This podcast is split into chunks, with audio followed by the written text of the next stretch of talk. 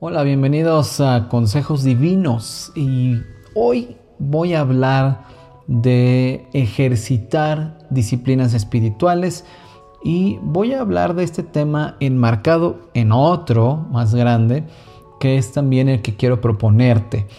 En el momento en el que estoy grabando este podcast está empezando el año, es enero y pues en enero todos sabemos que la gente está haciendo propósitos, está tratando de cumplir los propósitos del año. Y bueno, la verdad es que también hay gente que dice, no, yo ya no hago propósitos, yo simplemente me enfoco en, mis metas.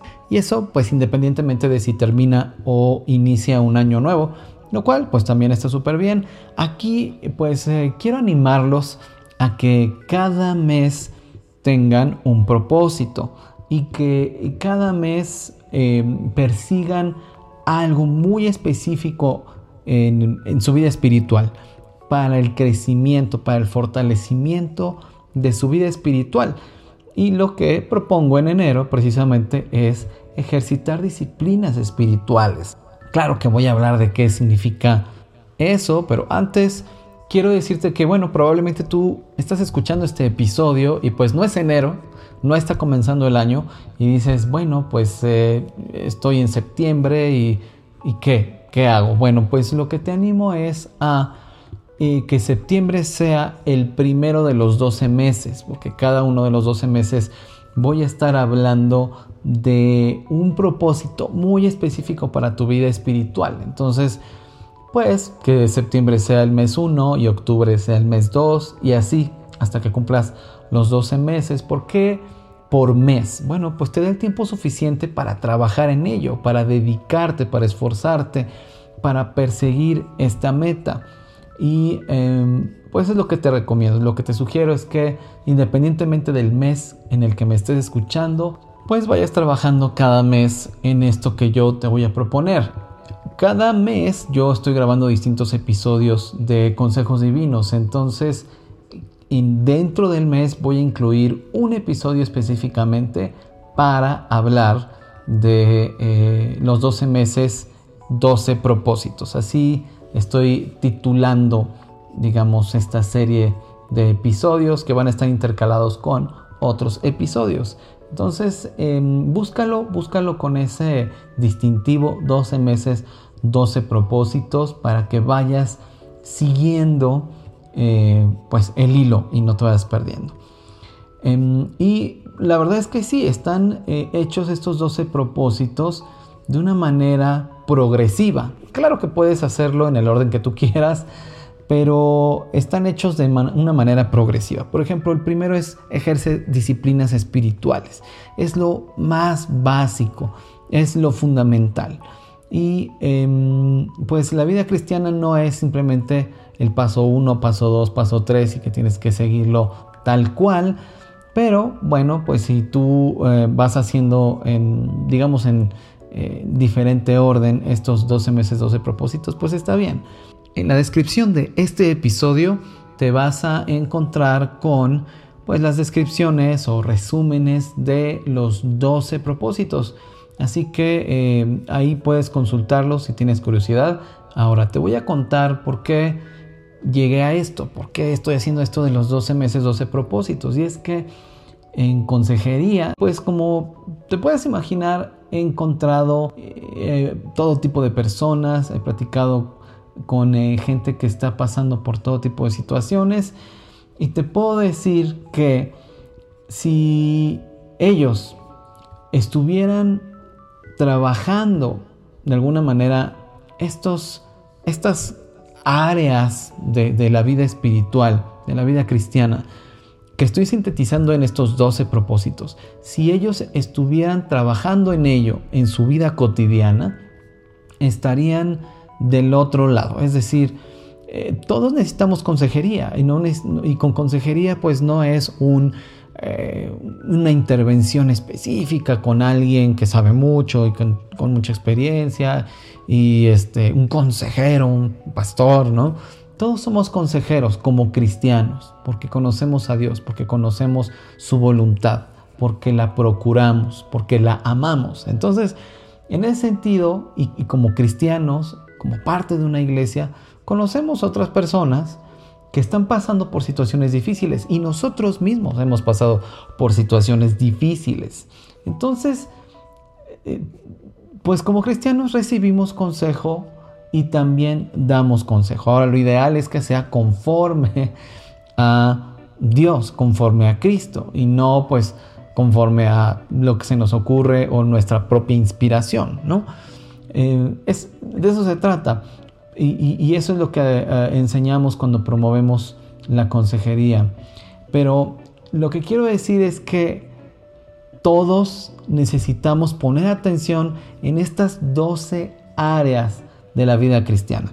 Porque si lo hacemos, estaremos ahorrándonos, evitándonos aquellos problemas que normalmente nos llevan ahora sí a un proceso de consejería encaminado a la restauración, ya sea personal o de relaciones, o a veces de la iglesia, restauración familiar, restauración matrimonial, etc. Entonces, eh, trabajar como una disciplina, como parte de nuestra vida cristiana, trabajar en estas cosas nos va a ahorrar muchísimos problemas, los problemas más comunes que el ser humano vive, que el ser humano atraviesa. Entonces, trabajar en estos 12 propósitos va a ayudarte a vivir de una manera espiritual, de una manera más plena, caminando con Cristo, tomando en cuenta aquellas áreas básicas, fundamentales para tu vida cristiana, que no debes descuidar. Y todo lo contrario, las que debes estar trabajando en el día a día. Con muchas de las personas a las que aconsejo como parte de lo que hacemos en restauraministerios.org, eh, trabajamos lo que llamo plan de vida. Y el plan de vida lo que eh, básicamente es, consiste en poner objetivos enfrente de las personas. Y esto lo hago mucho con los varones. Objetivos que eh, impactan directamente su relación con Dios, pero también su relación con las personas que lo rodean. De la misma manera, estos 12 eh, propósitos tienen el mismo efecto, ponerte una meta enfrente y que la persigas en el día a día, que estés trabajando en ella constantemente, intencionalmente, deliberadamente, que si lo vemos bien, pues eso tiene que ver con que también por eso practicamos pecados y, a lo mejor muchos de ustedes ya, ya están gozando de esa libertad que tenemos en Cristo y ya no practican pecados como lo hacían antes. Pero hay otros y, cristianos que están escuchando, o probablemente algunos no cristianos que están escuchando, que al practicar pecados, que es otra manera de decir que estamos haciendo cosas que van en contra de aquello para lo que fuimos creados. Y a veces aunque sentimos o pensamos que es lo correcto, que está bien, que es lo que deseamos, que nos hará bien, pues eh, cuando hacemos cosas que son contrarias al propósito para el cual fuimos creados, entonces estas cosas comienzan a generar en nosotros ansiedad, miedo, vergüenza, una culpa que nos controla y también pues emociones descontroladas emociones que nos controlan a nosotros. Entonces estas cosas que hacemos, que aparentemente nos dan libertad, pues lo que realmente hacen es esclavizarnos a ellas. Entonces, eh, el trabajar en disciplinas espirituales, que ya entrando de lleno al tema de hoy, eh, trabajar en disciplinas espirituales lo que nos da es un enfoque en lo que debemos hacer. Porque muchas veces lo que se enseña es, ah, esto es lo que tienes que dejar de hacer. Pero si no trabajas en lo que tienes que hacer, pues vas a vivir angustiado, con miedo, con culpa eh, descontrolada. Que no estoy diciendo que la culpa esté mal, estoy diciendo que la, cuando la culpa, cuando vivimos alimentando la culpa y no salimos de ahí, entonces vamos a estar muy mal permanentemente. No vamos a poder eh, tener una comunión con Dios plena y una comunión con otras personas, empezando por nuestros cónyuges, no vamos a, tener esta comunión plena. Entonces estamos em, ocupando la energía, el tiempo, eh, los pensamientos, todo estamos ocupándolo, dirigiéndolo a aquellas cosas que están mal o simplemente intentando no hacer esas cosas. Entonces es un desgaste totalmente innecesario que te, tiene inmóvil, paralizado, porque no quieres seguir haciendo estas cosas o seguirlo intentando, porque encuentras frustración y encuentras vergüenza una y otra y otra vez. Y probablemente esto te está haciendo sentir resentido con Dios con la iglesia, con aquellos que quieren ayudarte y, que, bueno, hay que decirlo, muchas veces no saben cómo. Y bueno, si vamos a estar hablando de ejercitar disciplinas espirituales, pues tenemos que, primero, la pregunta es, ¿qué son las disciplinas espirituales? Y las más comunes, las más obvias de las que todas las iglesias hablan, pues son orar, meditar en la Biblia y reunirnos con otros cristianos. El primer propósito, este de ejerce disciplinas espirituales, eh, está al principio porque eh, las disciplinas espirituales son aquellos hábitos que nos ayudan a tener comunión con Dios. Hábitos que nos ayudan a tener comunión con Dios. ¿Por qué digo que nos ayudan? Porque obviamente, y quizá a ti te han enseñado que orar, leer la Biblia, congregarnos, reunirnos con otros cristianos, pues eso es igual a tener comunión con Dios. Y aquí lo que yo te pregunto es, seguramente tú has orado. Bueno, ¿eso es exactamente igual a tener comunión con Dios? Bueno, ¿qué es la comunión con Dios? Tener comunión con Dios simplemente es decir lo mismo que Dios dice, hacer lo mismo que Dios hace. Bueno, podemos llamarlo también obedecer a Dios, hacer su voluntad, pero obedecer a Dios, hacer su voluntad, luego es como muy abstracto. Quiero obedecer a Dios. Y mucha gente te dice en consejería, eh, bueno, pero ¿qué tengo que hacer para obedecer a Dios? O sea, no parece algo tan obvio para, para la mayoría de la gente. Incluso en, cuanto a hacer la voluntad de Dios pasa lo mismo. ¿Cuál es la voluntad de Dios? Si la gente realmente cree que la voluntad de Dios es algo que tienen que ir descubriendo a lo largo de su vida cristiana, es como meterte a un bosque y en otros podcasts lo he eh, pues pintado así, eh, lo he ejemplificado así. Es como meterte a un bosque oscuro, lleno de neblina, no ves nada. Eso es buscar la voluntad de Dios no sabes a dónde vas, no sabes qué camino tomar, no, sabes a dónde vas a llegar. Estás buscando hacer la voluntad de Dios. ¿Cuál será? ¿Quién sabe? Tengo que irlo descubriendo a, lo largo de la vida. Y esto, pues es, es un mito, esto no es así. Cuando queremos tener comunión con Dios, y de eso se trata toda la vida cristiana, pero lo que hacemos es, ok, ¿qué es lo que Dios dice? Porque yo quiero decir lo mismo que dice Dios.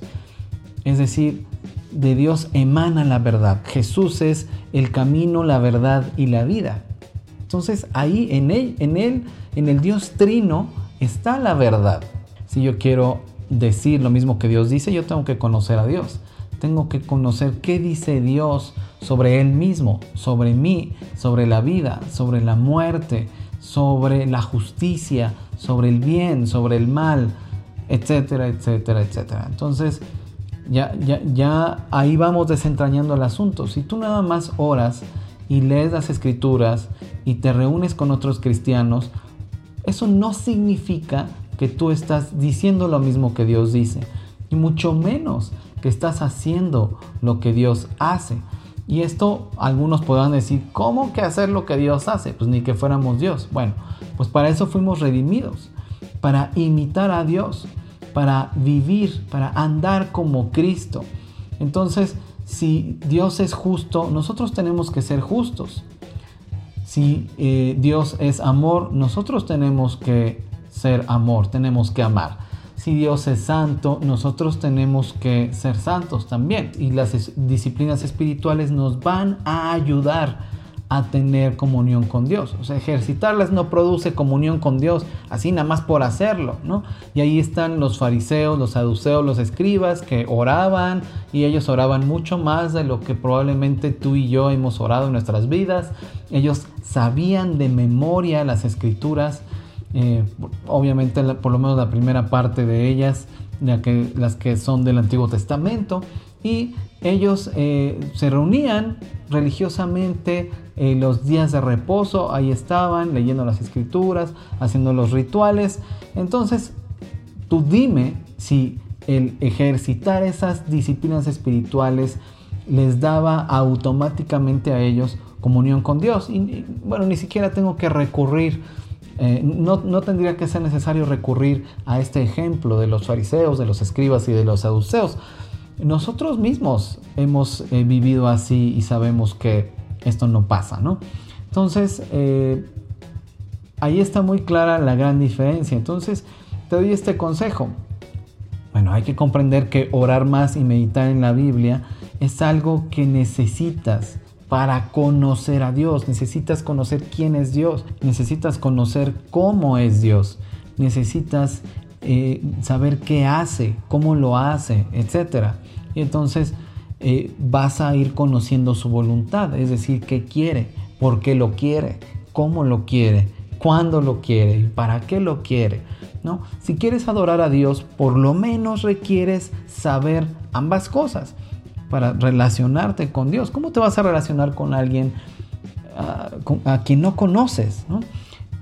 Quien dice que le ama y nunca ora ni lee su palabra, pues es como quien dice amar a un actor de cine, ¿no? Y lo que sabe de él, pues proviene de lo que lee en las revistas o lo que ve y escucha en la televisión, pero realmente no conoce a este hombre. Entonces, nosotros necesitamos relacionarnos con Dios y para ello la oración y la meditación en las escrituras es un medio para conocerlo. Y Jesucristo dijo, si obedecen mis mandamientos, permanecerán en mi amor, así como yo he obedecido los mandamientos de mi Padre y permanezco en su amor. Esto lo puedes encontrar en Juan 15:10. Entonces, ¿cómo vamos a lograrlo si no sabemos qué obedecer ni para qué? Entonces es grave si consideramos que hacerlo testifica nuestro amor por Jesús. ¿no?